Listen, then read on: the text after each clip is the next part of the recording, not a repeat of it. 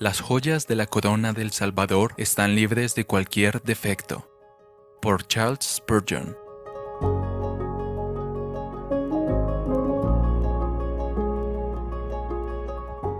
Y a aquel que es poderoso para guardarlos a ustedes sin caída y para presentarlos sin mancha en presencia de su gloria con gran alegría, al único Dios nuestro Salvador, por medio de Jesucristo nuestro Señor, sea gloria, majestad, dominio y autoridad, antes de todo tiempo y ahora y por todos los siglos. Amén. Judas 24:25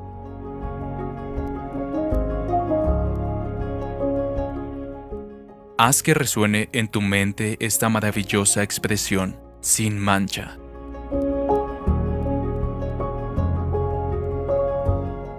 Estamos muy lejos de ello ahora, pero como nuestro Señor nunca se detiene para lograr la perfección en su obra de amor redentor, todo pecador salvado será sin mancha un día.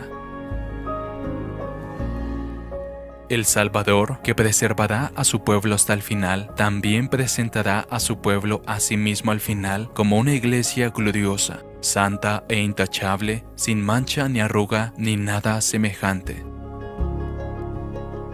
Las joyas de la corona del Salvador no tienen ni un solo defecto. Pero, ¿cómo nos hará Jesús sin mancha? Él nos lavará de nuestros pecados en su propia sangre, hasta que seamos tan blancos y hermosos como el ángel más puro de Dios. Seremos revestidos de su perfecta justicia, la cual hace que el santo que la viste esté verdaderamente impecable, perfecto a los ojos de Dios. Además, la obra del Espíritu Santo en nuestro interior será totalmente completada. Él nos hará tan perfectamente santos que no tendremos ninguna tendencia residual al pecado. Seremos tan santos como Dios es santo y moraremos en su presencia para siempre. Toda tú eres hermosa, amiga mía, y en ti no hay mancha. Cantar de los Cantares 4.7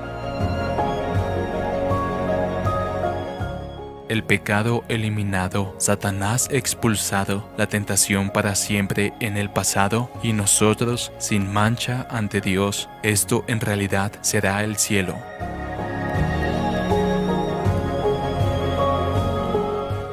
Traducido por Canal Edificando de Grace James.